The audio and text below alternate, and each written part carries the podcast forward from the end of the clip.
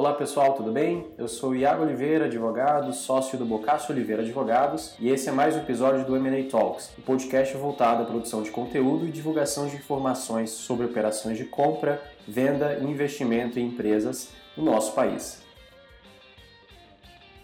Olá a todos os ouvintes do podcast do M&A Talks. A gente está aqui gravando o episódio número 22 e novamente a gente tem a felicidade de ter dois convidados aqui no podcast.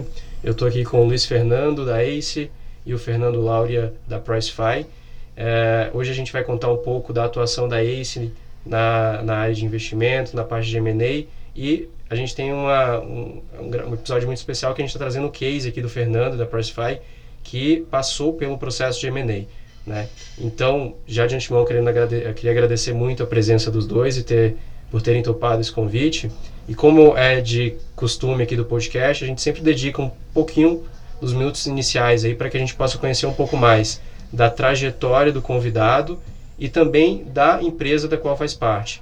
Então, é, começando pelo Luiz, Luiz, se você puder, puder contar um pouco da sua trajetória profissional e um pouco do que a ACE faz, do que você faz nessa, nessa contextualização da área de M&A, seria legal para os nossos ouvintes é, iniciarem conhecendo um pouco a tua atuação.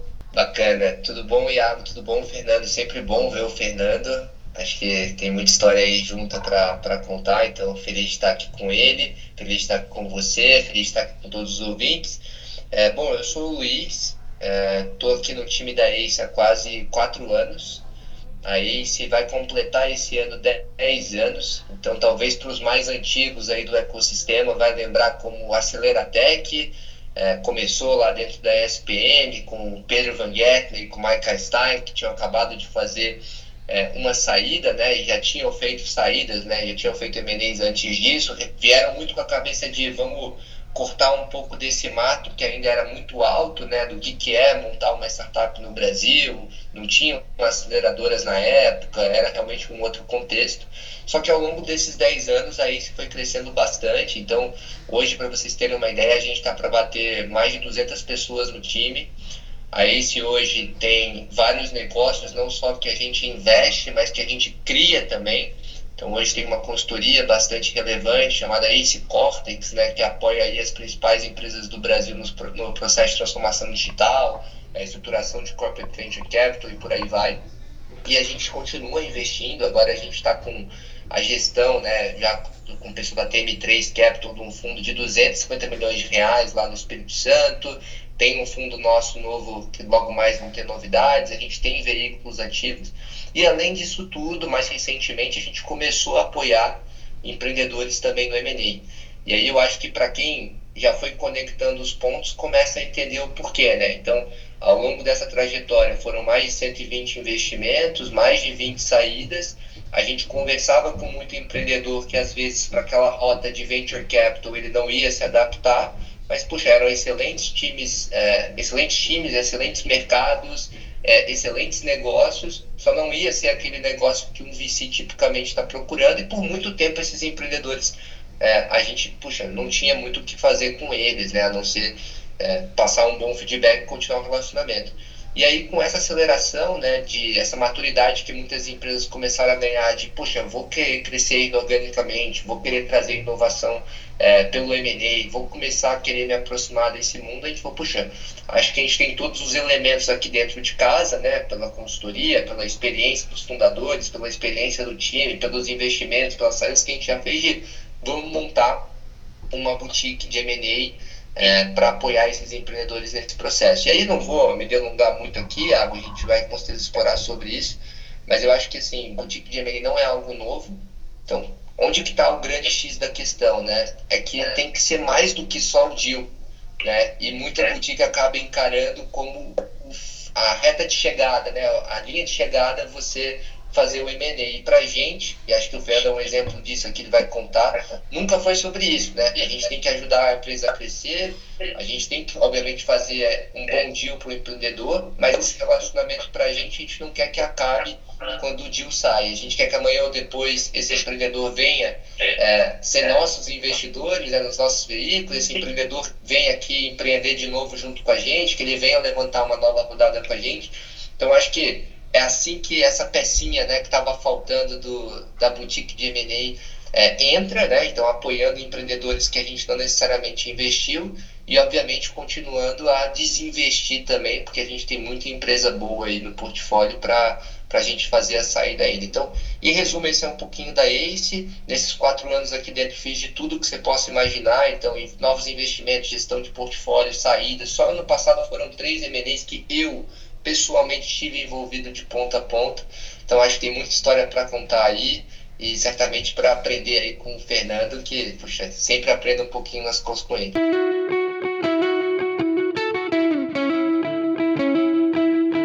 Excelente, Luiz. Acho que a gente vai tocar em vários pontos para explorar esses temas que você trouxe. É, mas passando para o Fernando, então. Fernando, quem que é o Fernando e o que, que faz a Pricefy? Antes da gente abordar necessariamente a operação que vocês participaram. Boa, boa. Vocês estão me ouvindo bem aí?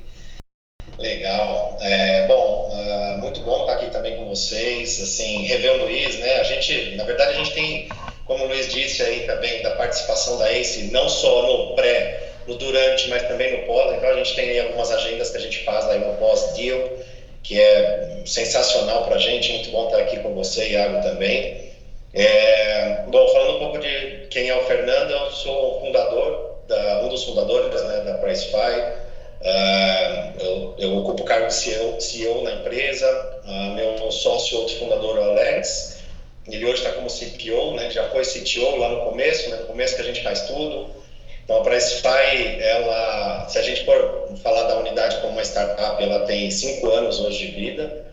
É, ela nasceu uh, com uma necessidade de resolver um problema muito de loja né, do varejista, um problema muito operacional, que a gente entendeu que era uma dor de grandes varejos nacionais.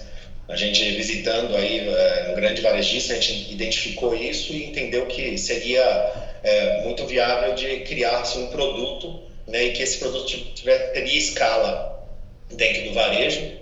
Né? Tecnicamente, eu acho que isso é, é, é a base de toda startup, né? Então, a gente, uh, identificando isso, a gente conseguiu uh, montar um, um, produto onde a gente colocou dentro de um cliente, de um varejista, conseguimos é, é, fazer um rollout lá, que a gente fala, em todas as lojas dele e, e funcionou de forma é, que resolvesse aquela dor dele. Né? A gente falou, poxa, tem negócio aí, vamos fazer com que isso vire de fato um produto e que a gente consiga colocar isso é, é, na nuvem, né, inicialmente, a gente conseguiu desenvolver essa ferramenta, saímos batendo aí na porta, eu, né, de vendedor, o Alex, lá na época de CTO, é, e a gente se batendo na porta lá dos grandes varejos e fazia total sentido, tipo, cara, é, é isso, a gente encontrou algo que é, mais para frente, claro, né, com todas essas... Uh, uh, o movimento aí do mercado que a gente tem, a gente vai evoluir isso e conseguir é, é, é, navegar dentro desse mercado de varejo que é tão desafiador. Né? Então, é, são cinco anos. É, no ano passado, em outubro, que a gente é, realizou aí esse, esse exit aí, junto com o apoio total aí da, da ACE. E agora a gente está aí no, nos desafios de, da integração e do pós, né? Do, do, do, do planejamento futuro. Né? Então, é, eu vim de um mercado de, de tecnologia, né? Eu Alex, a gente veio de tecnologia mesmo, e isso foi talvez um grande diferencial para a gente. A gente não, não, não saiu é, do negócio para criar uma startup, a gente veio da tecnologia para entender o mercado, entender o negócio, criamos uma ferramenta super robusta é, para o grande varejista e agora a gente está descendo dos níveis aí de médio varejista, pequeno varejista com a cauda longa, né? Então é, é mais ou menos por aí. Excelente, Fernando. É, aqui no episódio, no, no, podcast, a gente tem uma característica de ter dois tipos de ouvintes. O pessoal que trabalha com M&A, que, enfim, se interessa pelo assunto porque está no dia a dia, e o empreendedor que tem curiosidade, e principalmente quando a gente está falando de mercado de inovação e tecnologia, o empreendedor que está nascendo no mercado de inovação e tecnologia, ele tem a noção de que ele vai ter que passar por algumas rodadas de investimento, que é natural que ele tenha esse relacionamento com fundos, que participe eventualmente de um processo de M&A, que vai eventualmente para um processo de IPO, enfim, a gente conhece bem essa, essa trajetória. E, Fernando, eu queria que entender um pouco é, como que foi esse processo pré-M&A. Então, vocês fizeram um processo de M&A é, e como que aconteceu até lá, assim, na estrutura de rodada de investimento, se vocês fizeram rodadas de investimento antes desse processo de M&A e como que era a estrutura de governança de vocês. Hoje você falou que mesmo pós M&A, você ocupa o cargo de CEO da Pricefy. Mas como que era isso até chegar nesse momento do M&A? Legal. É bacana relembrar um pouco disso, né? É, a gente, na verdade, é, a gente conheceu, o Alex acabou conhecendo o Luiz em alguns eventos, que a gente participou junto, e inclusive a gente foi no, no Ace Day lá, que também é um evento muito bacana, né? Onde aí se mostra, né, faz todo o, o, relembra um pouco do que aconteceu acho que no ano, né, Luiz? Fazem, fazem isso por ano, se não me engano. Então é super interessante.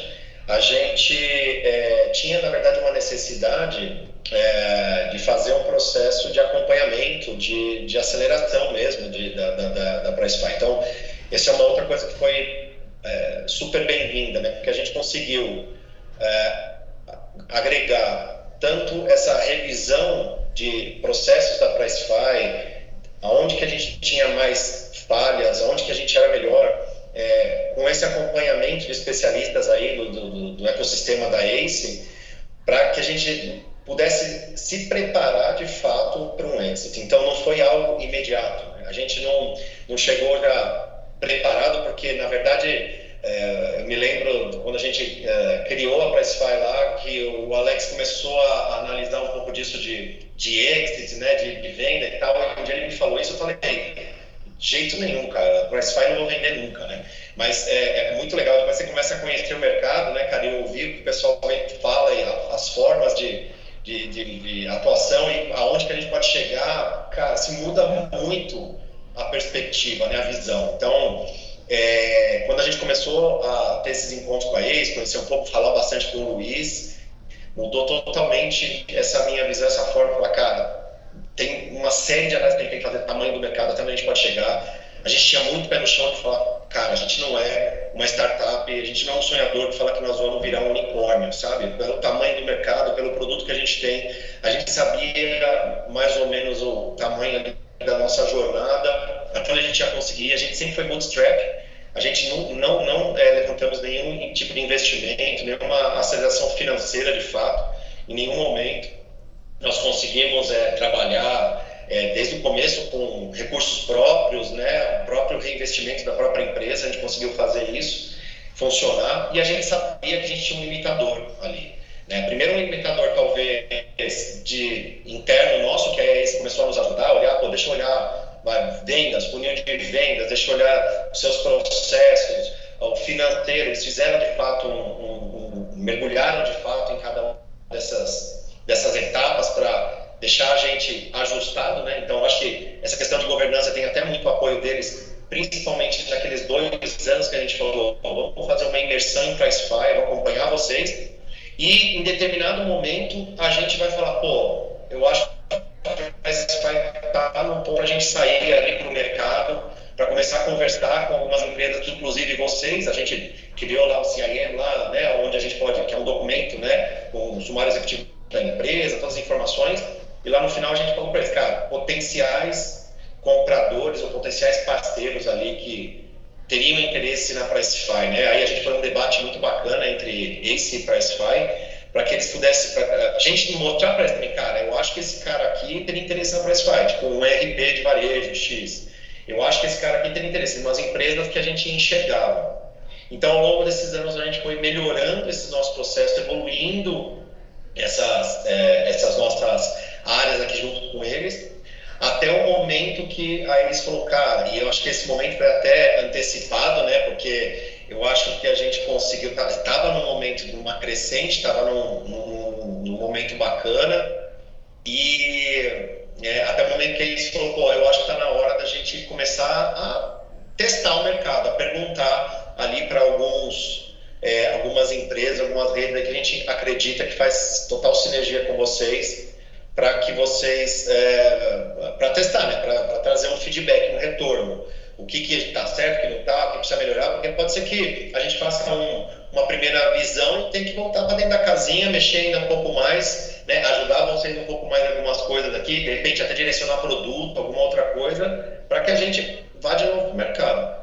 É, mas eu acho que essa questão de governança ela foi muito bem direcionada até pela, pela, é, pela ACE junto com a gente. É, eu é, atuava, assim, eu tinha alguns parceiros também que atuavam com a gente para nos ajudar, né? Eu não conseguia, por ser uma startup, eu não conseguia ter, de fato, é, áreas, né, pessoa, uma, equipes né, muito inchadas, né, para poder fazer algumas coisas. Então, eu tinha parceiros para isso. E a gente conseguiu, acho que em um ano, em questão de um ano e meio, né, Luiz, fazer é, todo esse processo e, e ir para o mercado e trazer ali algumas, algumas, algumas respostas né, que foram muito positivas para a gente, né, até que a gente chegou nessa questão do êxito. Então, eu acho que é, nessa, nessa questão da, da, empresa mesmo, da startup, a gente é, conseguiu, é, é entre nós mesmo, aqui para a Spy conseguir fazer esse essa, esse movimento e deixar a empresa apta a fazer essa, essa, essa, essa venda, né? É, num, num, momento muito oportuno ali daqui, talvez ali um ano, um ano e pouco, deixar ela já bem é, apta para ser vendida, né? Show de bola. É, Luiz, eu queria te fazer uma pergunta agora com, texto, com, com, com essa ligação que o Fernando traz, né? É, o Fernando traz uma questão importante que é o fato de que a Pricefy não tinha participado de uma rodada de investimento isso para o mercado pode sinalizar, pode ter uma dificuldade de visualização do preço da empresa, de qual que é o potencial dessa empresa e do outro lado entra esse aspecto de organização que vocês aí daí se ajudaram bastante pelo que o Fernando conta. Então assim, qual que é a relevância desse processo de governança do arrumar a casa para seleção de bons é, interessados e compradores e também uma coisa que o Fernando trouxe, né? é, nesse momento de vocês selecionarem eventuais interessados. Qual que é a relevância de você e como que funciona esse processo né, de identificar no mercado potenciais compradores? Né? Porque algumas empresas chegam até nós, inclusive, dizendo, bom, acho que é o momento de participar de um processo de M&A, acho que quero ser vendido, é um momento interessante de fazer meu exit, mas não sabem muito bem identificar no mercado os eventuais interessados e qual que é o potencial, não só de preço, não, nem só de quem tem capacidade de pagar, né? Mas quem que tem um fit adequado, né? Então, assim, você pudesse nos contar um pouco como é que é esse processo de arrumar a casa, de processo de governança e de identificação de interessados, seria legal. Perfeito. E eu acho assim, até antes de responder essas duas, tem uma coisa que eu acho que é super importante de falar, assim, que é você empreendedor que está ouvindo a gente, você empreendedor de tecnologia, você não precisa levantar uma rodada de VC entendeu? É, Criou-se uma coisa, e assim, é, eu sou super a favor do, do modelo, a gente investe aqui, né, é uma classe de ativos que eu acredito, acho que desempenha um papel é, assim, fundamental no desenvolvimento de qualquer economia. Então, assim, feito esse parênteses, qual que é o meu ponto? Criou-se uma coisa de eu preciso. É, tem que sair a notícia que a Pricefy levantou 3 milhões, 5 milhões, 10 milhões, 50 milhões. Tá, mas Fernando, Alex, e acho que esse era um pouco da discussão.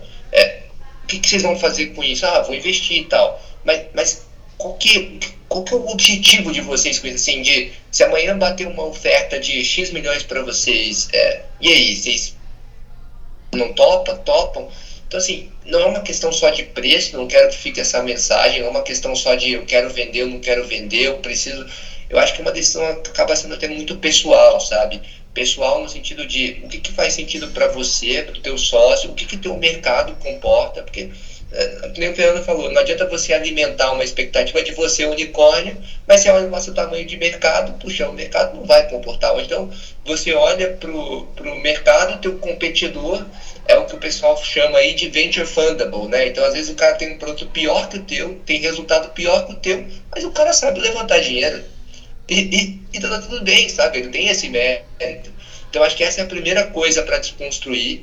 Eu tenho muito orgulho, assim, do, do case da, da Pricefy e de outros que a gente vem trabalhando que são bootstrapping, porque, para mim, é, é, é, é algo que mais empreendedores precisam entender, que essa rota de crescimento, ela não é única. Você pode crescer tão ou mais rápido se você tiver com um parceiro estratégico, quanto você teria se você fosse crescer com um parceiro financeiro como um VC. Assim.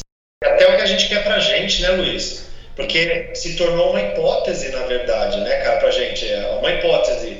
A gente ir pro mercado, levantar dinheiro para trazer dinheiro para dentro da Pricefy para é, ter um crescimento, mas ter um parceiro ali, né, ter um, um sócio ali, alguma coisa, ou essa hipótese era, cara, eu de fato me juntar com outra empresa maior que possa trazer para a gente também um monte de outros benefícios, né? É, fazer um exit que de repente também é bom para a gente também, mas negociar com, com eles o que a gente negociou, que foi de repente um investimento dentro do, do próprio negócio para um crescimento mais acelerado.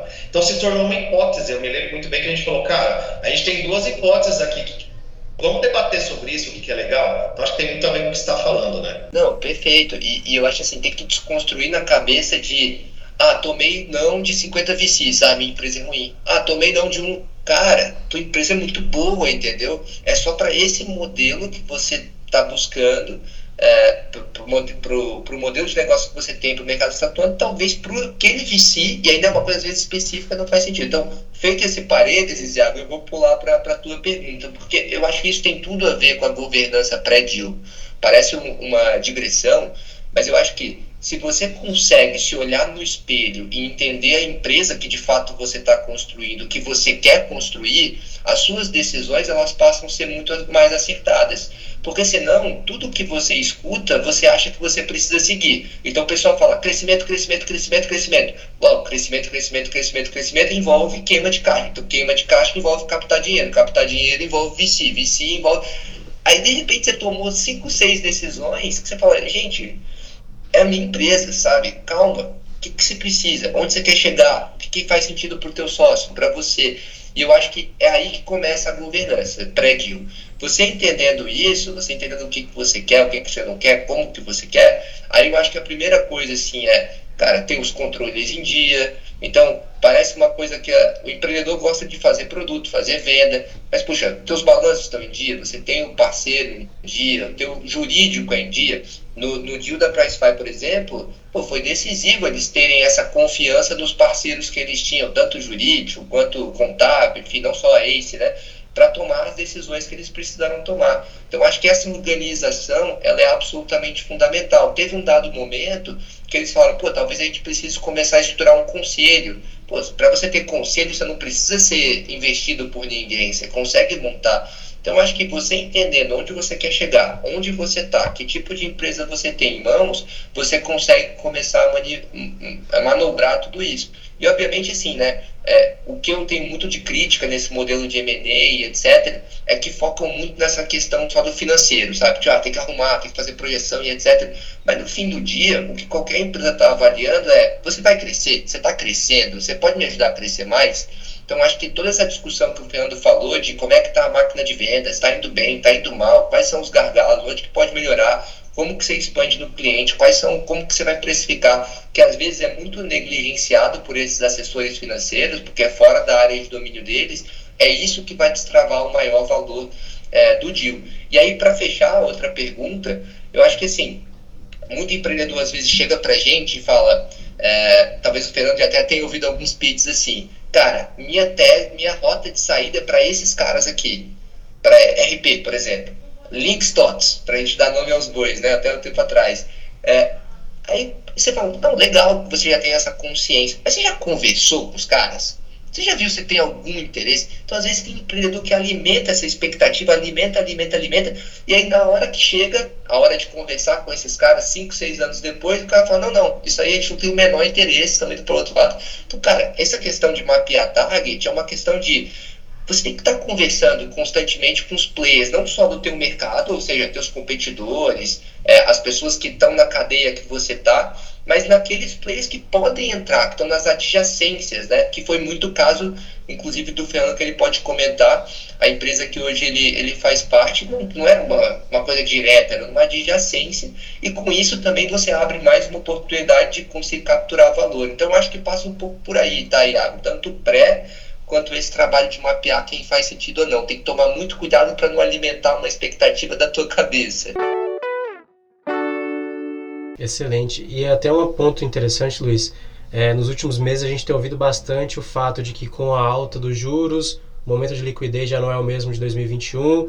Eventualmente as startups não vão conseguir levantar capital tão fácil quanto né, nos últimos dois anos. Isso tem total relação com isso que você está falando, né? Como que o processo de M&A de uma startup é impactado pelo fato de que o mercado para levantamento de capital não está tão interessante quanto no passado. Isso é impeditivo e isso que você está trazendo é bem legal, porque isso não significa que o levantamento de capital é a única hipótese de saída, de estruturação, de crescimento da empresa, né? E também não é condição é, esse episódio assim, eu nem sabia que vocês não tinham levantado capital, Fernando. É, foi muito legal você trazido essa informação e trabalhar isso, porque é, a gente quebra a premissa de que para realizar um processo de exit para fazer um M&A, eu preciso ter feito um grande levantamento de capital, ter feito Series, series A, Series B.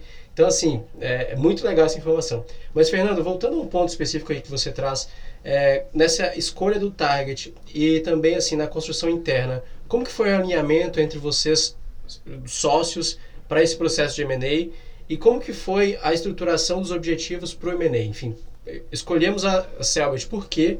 Né? O que, que vocês almejaram e quais são os objetivos de mercado mesmo a partir dessa aquisição e dessa, dessa união entre empresas? Vamos lá. É, eu acho que uh, o target, assim, uh, como o Luiz falou e tal, a Selbet não era target nosso de jeito nenhum. Isso, isso é uma coisa fantástica também, sabe? É, como o Luiz falou, pô, vocês estão olhando lá para aqueles caras ali que trouxeram eu acho que quando a gente trouxe aqueles nomes ali para eles, eles falaram, ah, não me diga, né? Que é mais do mesmo, né? Vamos surpreender esses moleques aí, né? E, e, aí eles trouxeram outras empresas que a gente falou, cara, mas não faz sentido isso aqui pra gente, né? Vamos conhecer. E, e, e quando a gente conheceu, fez todo sentido. E hoje eu ouço do lado da Silvete a mesma coisa.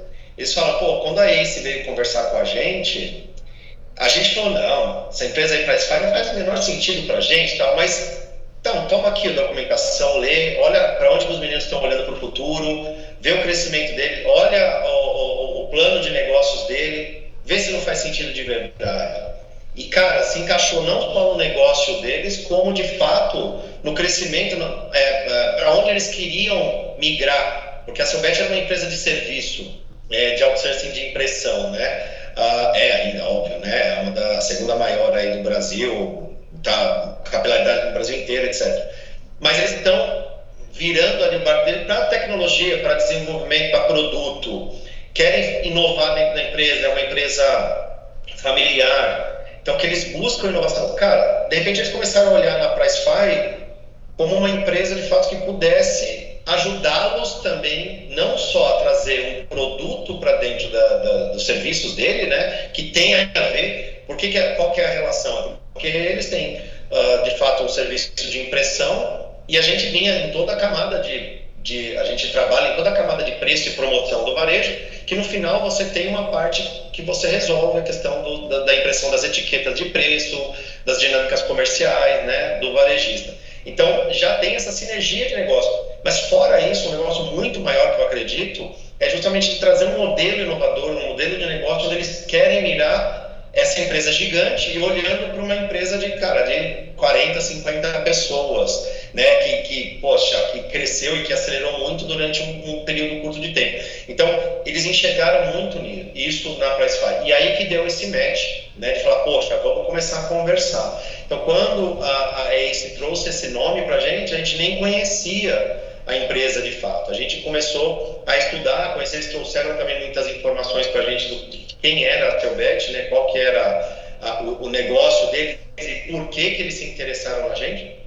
Então a gente começou a, a olhar para esse negócio de uma forma diferente, cara, e até mesmo descartar alguns que a gente trouxe para como target para eles. Putz, é verdade, acho que faz mais sentido talvez a gente ir para esse modelo de empresa, para esse tipo de negócio, do que a gente ser mais uma peça dentro de um cara que, putz, é, é, tão grande talvez que a gente não vai fazer muito sentido. E uma outra coisa assim que foi é, super interessante aí para a gente nessa, nessa, nessa caminhada aí foi a, o relacionamento que a gente teve com outras startups que foram vendidas também, que passaram por, pelos processos, é, de fazer um benchmark com eles, de entender, cara, vocês estão dentro desse cara, como é que foi o processo, o que, que deu certo, o que não deu. Então isso também foi uma coisa que é, fez uma diferença muito grande para a gente é, nesse, nesse processo aí de, da, da, da venda e de, do conhecimento do negócio é, da Selbet, tá? É, desculpa, eu não sei se eu te respondi a, a, a pergunta. Qual foi o, o outro ponto? É, não, é exatamente isso. Até um ponto que você fala, e para os nossos ouvintes que não, não sabem, é quando a Pricefy foi adquirida pela Selbet, foi a 19 aquisição, né? Então a Selbet já estava fazendo uma rota de aquisição, e então vocês tiveram contato também com esse time, esse pessoal que participou desse, desse processo anterior, né? É, a, a Selbet é uma empresa de 45 anos. É, desde 2010, mais ou menos, eles começaram a fazer aquisições. É, e uh, a gente, a gente, o nosso modelo de, de venda, inclusive, eu acho que isso até, tal, talvez seja até uma coisa bacana de, de, de colocar, porque é, a gente não participou de um M&A tradicional, né? A gente, o nosso modelo de aquisição foi um modelo diferente, onde eles é, fizeram a aquisição da, da propriedade intelectual do SFI, do que a gente fazia, faz, né? E da, da, nossa carteira de clientes de fato. Então, não foi um, um M&A tradicional. Nós não passamos por todas as os processos tradicionais. Então, inclusive, até isso teve muita curadoria aí da, da para ajudar a gente a entender cada uma dessas etapas. E a gente acabou entendendo que a Pricefy, de fato, foi a primeira empresa que eles uh, adquiriram com uma visão muito mais futurista de negócio do que, de fato, as outras aquisições dele. Porque as outras aquisições da Selbet foi muito voltado para o mesmo modelo que eles já tinham, né, de, de, de outsourcing e tal. Mas isso também deu muita força no pré-deal, né? Deu muita força para a gente lá dentro no pré-deal. Eles enxergarem a Pricefy como uma empresa que ia, de fato, ajudá-los a direcionar, a ser direcionado de novo no mercado. E eu acho que tem uma coisa aqui também, Iago, é, que o Fernando vai, vai concordar, o, o fit que deu de cultura, né? Muito se fala sobre isso, mas acho que foi um caso assim na prática mesmo de, cara, o Santo bateu. O Santo do Fernando bateu com as lideranças da empresa, a liderança é, da empresa da Silbert bateu com o do Fernando do Alex e das lideranças da Pricefy. E aí, à medida que eles foram navegando nesse mundo né, da Selbest, eles foram vendo, puxa, uma empresa de 45 anos de história, uma empresa gigantesca, uma empresa que quem não conhece aí deveria conhecer não só pela história, não só pelos negócios, mas principalmente, né, pelas pessoas. Eu acho que é uma empresa ali que está fazendo é, muita coisa e que eu acho que com a Pricefy embarcada, falando um pouco de futuro, a gente vai ouvir cada vez mais nesse ecossistema de tecnologia, não tenho a menor, a menor dúvida. Pelo menos desde, a, da vez, desde quando a gente vendeu, né, a, a, fez o exit da Pricefy para a Selbet, eu tenho visto a Silvete aparecendo em várias outras coisas, é, aqui dentro, na mídia, obviamente em, em, vários meios. Então acho que só esse adendo, né, Fernando? Para quem ainda não conhece, vale a pena conhecer, porque é um trabalho sério, sólido, com pessoas muito boas lá atrás que agora está com um baita de um esteroide que é a Pricefy lá dentro. Show, Luiz. E você antecipou um ponto importante que eu ia falar, que é exatamente essa posição do fundador pós-M&A. A gente vê bastante que num processo tradicional de M&A envolvendo startup, o fundador ele permanece ele por um período de earnout, ele cumpriu o earnout dele, mas esse de vez em quando esse período de earnout não é tão tranquilo, né? O pessoal, exatamente por, pelo choque de cultura, o fundador já não se sente tão é, inserido no negócio, já começa a pensar naquele período pós-earnout, o que, que ele vai fazer. E isso tem, é, é, faz com que a operação tenha bastante conflito, tenha, é, ela não atinge o propósito dela. Então, essa parte da cultura, a gente já falou em outros episódios aqui falando de M&A em startup, é essencial. Né? E trazer esse case que fala de culturas né, que conseguem convergir. E principalmente, né, o founder numa posição que é adequada a ele mesmo no pós-deal é muito interessante. E é isso que eu queria tratar até na, na última pergunta para o Fernando, para depois a gente tocar um ponto mais macro para o Luiz qual que é a posição do Fernando, né? Qual que é esse planejamento de posição dos fundadores pós-deal? Todos os fundadores permaneceram no negócio no pós-deal? É, como que foi essa conversa com a compradora nessa posição, né? Do, do, Fernando, por exemplo, como CEO, dos outros fundadores permanecendo ou não no negócio? Muito legal essa pergunta, porque eu acho que tem a ver até com um pouco do que eu falei anteriormente, que nas outros modelos, nas outras aquisições da Selbet, como eles é, compraram empresas que basicamente é o mesmo negócio deles, eles pegavam, absorviam a operação, eles conseguiam tocar e as pessoas entravam no ritmo de operação dele e, e acabou. Quando a gente identificou isso, e aí, ainda em fase pré-deal, a gente falou, opa, aqui pode ser que tenha um, um alerta para gente. Então isso foi muito legal, que foi uma conversa entre a gente aqui, Ace é, e Pricefy, de falar, aqui pode ser que tenha um alerta por falta de conhecimento deles desse modelo, né? A gente foi fazer benchmark lá com o local web, foi fazer benchmark para conhecer um pouco dos outros modelos, falei, cara, como é que vocês operacionalizam depois do deal, né? E assim, cara, 100% de autonomia, né? É, poxa, se aquela célula, aquela unidade não tiver autonomia para colocar em prática o que eles estão planejando de fato, com, lógico, com apoio, com incentivo, com é, direcionamento também, claro, desse, desse novo modelo, a coisa não vai andar do jeito que os founders é, estavam é, pensando, né? A gente trouxe a empresa até aqui, a gente quer levar ainda mais para frente. Nós temos ali no nosso contrato mais ou menos as mesmas cláusulas, então, de um M&A tradicional, como a gente tem ali um período de earnout, a gente tem ali um, um, um lock-up até de, de três anos ali para ficar na empresa, etc. Mas assim, a gente enxerga pelo, pela visão de futuro, inclusive da Silvet, que né, aí tem a questão cultural e tudo, o que eles trouxeram para a gente faz muito sentido com o que a gente imaginava também, o que a gente quer. Lógico, a gente é, colocou isso de fato na mesa, apresentou que a gente precisaria ter essa estrutura e manter essa estrutura. E como o Luiz falou, cara, pela essa sinergia cultural que nós tivemos, pessoal também, né, os líderes lá, eles, eles se identificaram muito também com a gente aqui. Isso foi entendido é, é, muito bem por eles e eles deram total autonomia. Então a gente mantém uma célula é, é exatamente como era. Claro que agora cresceu, né, Luiz? Talvez nem o Luiz esteja sabendo do número, mas a gente estava aí com acho que 30, mais ou menos 30 é, é, colaboradores da empresa, hoje estão 55 já. É, então, a, a, estrutura, eu continuo como CEO da Pricefy, da unidade de negócio que a gente chama que, até para essa questão cultural, né, é, não falar mais que, poxa, é, a, a, a Pricefy como uma empresa, então unidade de negócio Pricefy, é, o Alex continua como na frente de produtos, a gente é, continua estruturando isso em paralelo a operação seu bet. E aos poucos a gente vai juntando as operações. Então o comercial vai se juntando para poder entender de repente onde que a gente entra no mesmo funil, né? Porque é, tem muita sinergia de clientes, inclusive de clientes da seu bet com a gente. O que, que a gente pode levar também para eles dos nossos clientes também isso é muito importante que a gente leva.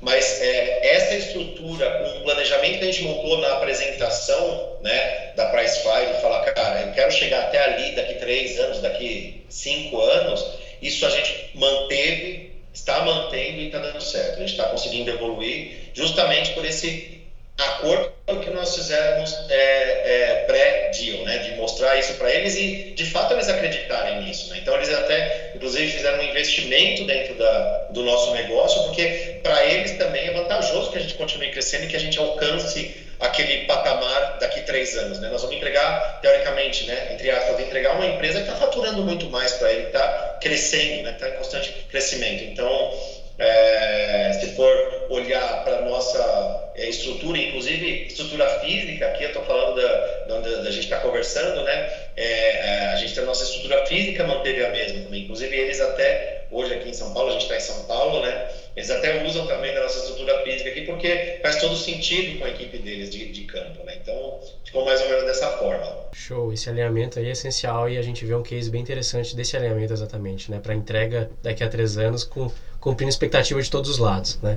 É, Luiz, para finalizar aqui, eu queria que você falasse um pouco, até faz, pode fazer um merchan do teu blog, da tua newsletter, que eu sei que você tem toda uma atuação também é, mapeando o mercado de M&A envolvendo tecnologia, né? E então, assim, acho que a gente falou já bastante aqui no podcast sobre o cenário de M&A para startup em 2021, 2020. O que eu sinto, na verdade, é que 2022 a gente tem que começar a pensar de uma forma um pouquinho diferente. O mercado ele está um pouco diferente. Não sei se eu estou é, sentindo algo diferente do pessoal aí, mas vejo uma dificuldade na captação de recurso, em novos, em uma necessidade maior de preparação, né, seja para captação, seja para M&A. E eu queria que a gente fechasse esse episódio falando um pouco sobre tua visão em relação a M&A envolvendo empresas de tecnologia e inovação dentro desse contexto econômico que a gente está vivendo. Né? O que, que você vê é, no número de transações que estão acontecendo, nesse potencial de novas transações envolvendo M&A em tech e tudo mais? É, excelente pergunta e bastante difícil também. Assim, acho que primeiro é um fato, né? A gente está passando por um cenário super desafiador. Eu acho que não é, não é porque é pessimista ou otimista, assim, é um fato. Guerra, resquício de pandemia, instabilidade política no nosso país, e N outras coisas que a gente poderia citar de macro que a gente está tá sentindo, né? É, aí muito tem se falado recentemente, né, sobre as correções, a gente está vendo a bolsa despecando, né, principalmente os ativos de tecnologia, né, é, não só aqui no Brasil, lá fora, enfim, tem, tem uma série de coisas acontecendo que talvez há um ano atrás a gente estivesse gravando esse podcast e jamais a gente imaginaria, tirando a pandemia, né, jamais a gente imaginaria que estaria da forma como é, como tá. Mas por mais que muitas vezes se pinte um cenário apocalíptico, não, não, não, não é apocalíptico. E, e, e tem um estudo muito interessante, depois pode deixar como notas assim do New York Times, né, das bolhas que nunca estouraram. Então, aí eles vão pegando as manchetes assim, né? Então, sei lá, 2000 é, e tanto lá e ah, vai ter bolha, né? Aí passava uns anos não tinha bolha. Aí passava um tempo, agora, agora vai estourar, agora não tem como. Aí não estourava. E o ritmo de investimentos só crescendo, só crescendo. O número de M&A só crescendo. Aí eles vão fazendo isso até hoje, né? Então, vai estourar? Tem alguma coisa assim? Não sei, não tenho bola de cristal. Mas o que eu consigo dizer para o empreendedor que está nos ouvindo é a atividade de M&A não parou. Obviamente que tem mais cautela, acho que os valuations realmente estavam muito esticados, pessoal. Acho que essa Acho que essa é a, a, principal correção que eu tenho visto. Mas só hoje, essa semana aqui, já tiveram pô, três, quatro visitas presenciais com diferentes potenciais compradores. A gente está negociando um deal internacional, alguns deals nacionais, alguns deals envolvendo empresas públicas, alguns empresas privadas, alguns envolvendo unicórnios, né, que aparentemente o unicórnio morreu, mas não morreu não, pessoal. Tem unicórnio que está bem forte ainda.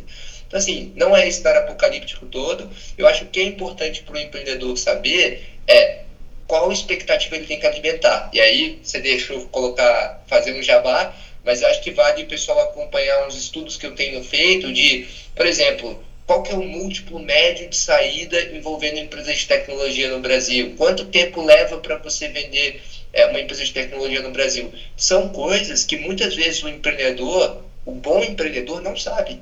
E aí, às vezes, ele fica alimentando aquela coisa de vou vender minha empresa cinco vezes receita. Pô, mas será que você vai vender a cinco vezes receita? Tipo, será que você vai vender em cinco anos? Assim?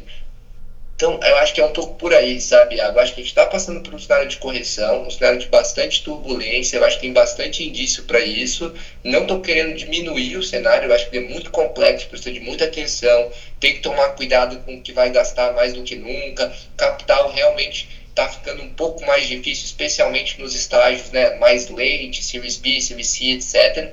Mas para o empreendedor que está numa fase aí pré-seed, seed, série A, empreendedor que está buscando uma saída, é, business as usual, sabe? A coisa continua é, acontecendo, é, vai ter sempre gente querendo comprar, sempre gente querendo vender, e sinceramente, aí posso estar enviesado, eu acho que a tese de tecnologia é uma tese que não é passageira é uma tese que a gente pode experimentar algum soluço, mas eu não consigo enxergar um mundo em que a gente fala não vou usar mais Apple, não vou usar mais Google, não vou usar mais Pricefy para os varejistas.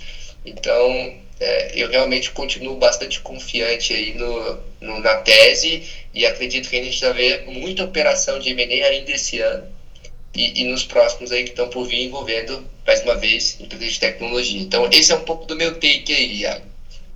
Bom demais. Acho que é um excelente fechamento aí para a gente é, posicionar nossos ouvintes em relação ao cenário.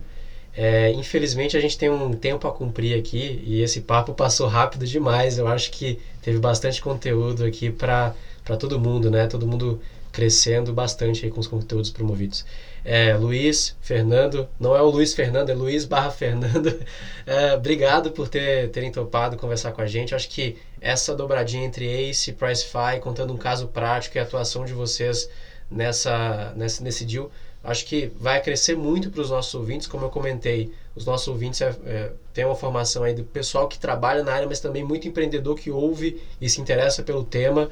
Acho que vai crescer bastante, principalmente para essa categoria aí do pessoal que quer entender um pouco mais do que é um processo de M&A envolvendo startup. Então, brigadão por terem aceito o nosso convite. É, espero que tenham gostado também do bate-papo aí e a gente fica sempre à disposição. Se quiserem fazer alguma, alguma colocação final, podem ficar à vontade. Tá, é só tenho a agradecer também a vocês. É, falar que eu acho que é muito importante o papel de vocês aí né, para o mercado, né, para as startups, inclusive nos, com, esses, com essas duas visões mesmo, né, tanto a visão de exit mesmo como da visão do próprio empreendedor.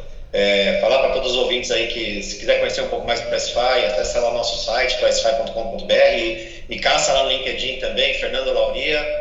É, putz, eu tô super aberto aí para conversar, para trocar experiências aí, falar um pouco mais, tá? Se tiver interesse. E agradecer vocês aí por mais por esse bate-papo, foi sensacional, passou super rápido mesmo. Do meu lado também, só agradecer aí o convite e agradecer muito o Fernando, que tem bastante coisa para fazer, time não para de crescer se essa novidade que você contou, eu já vou te mandar mensagem acabando aqui para saber mais de como é que tá tudo. Então, agradeço você ter tirado um tempinho para vir aqui contar pra gente tua história. Sei que o tempo tá curto. E para quem também quiser acompanhar é, enfim, mais sobre essa questão de M&A de tecnologia, startups, pode me acompanhar na, lá no LinkedIn, é Luiz Silva Neto, ou então assinar meu blog, né, gratuito, chama Exit in Public, depois a gente deixa aqui nas notas, acho que o pessoal vai, vai gostar, e assim como o Fernando, estou à disposição aí para quem quiser entender um pouco mais de como navegar nessas águas do M&A, M&A de tecnologia, se você é empreendedor e está pensando em fazer isso, ou está passando por isso, Vai ser um prazer aí bater um papo com você. Então, de novo, muito obrigado aí para vocês dois. Espero que os ouvintes gostem do, do bate-papo assim como eu gostei.